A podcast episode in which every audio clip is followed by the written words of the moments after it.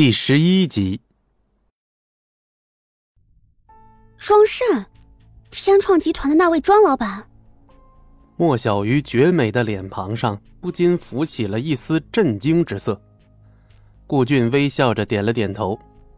啊！我的天哪！天创可是数一数二的投资公司啊！难道顾公子和那位钟老板是朋友？江小曼惊呼了一声，愈发崇拜的望着顾俊。莫小鱼瞪大了美眸，在天创集团面前，别说他这间小作坊，就算是莫家所有的家产加到一起，也是望尘莫及。谬赞了，不过是跟他们老板吃过几顿便饭而已。哎呀，顾公子太谦虚了。顾俊摆了摆手，眉宇间难掩骄傲得意之色。莫小鱼不得不动容，哪怕只和天创集团沾点关系，就能立刻让他辛苦经营多年的小公司一步登天。比起某些厚颜无耻的败类，那根本就是一个天上一个地下嘛。江秘书，请不要把我和一个弑父的败类放在一起比较，这是对我最起码的尊重。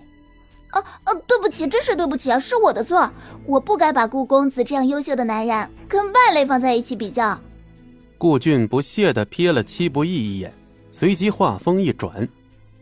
不过，作为一个男人，一个可靠的男人，就应该为心爱的女人全力以赴，为她铺平道路、扫清障碍，而不是带来麻烦和骂名。嗯，没错。只有像顾公子这种人中之龙，才配得上我们小玉姐，而不是某些蛆虫。顾公子，还是说正事吧。顾俊微微一笑，却没有言语。就在莫小鱼面露不解之色时，敲门声突然响起，紧接着办公室的门被缓缓推开，一名梳着大背头、西装革履的中年男人走了进来。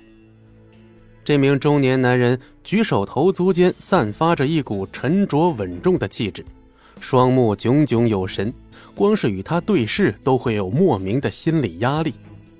介绍一下，这位就是天创集团的老板，庄慎，庄老板。顾俊站在庄慎旁边，一脸骄傲的说道。顾小鱼愣了好几秒钟，才回过神来，连忙起身相迎。庄老板你好。莫小鱼不禁有些胆战心惊，就连脸上的笑容都变得有些僵硬了。庄慎微微颔首，友好的跟莫小鱼握了握手。你就是庄慎啊！就在这时，戚不义的声音突然出现在众人耳边。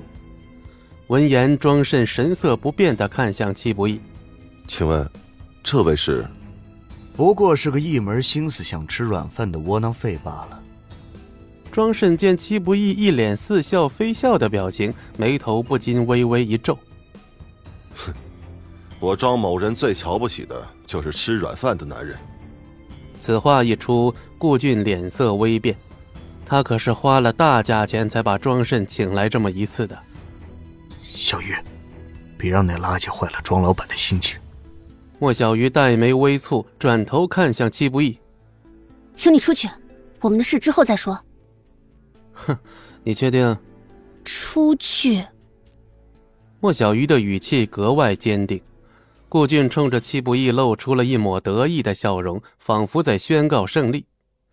戚不义微微颔首，起身走到庄慎面前，却出人意料的伸手拍了拍他的肩膀。庄慎立刻打掉了戚不义的手，昂着头说：“弄脏了我的衣服，你赔不起。”“好好好好，我明白了。”可就在戚不义转头的瞬间，脸上却浮起一丝诡异的笑容，一声低语在庄慎的耳畔响起：“长夜终将破晓。”垃圾清理了，就显得干净多了。顾俊得意的理了理衣领，主动迎向庄慎。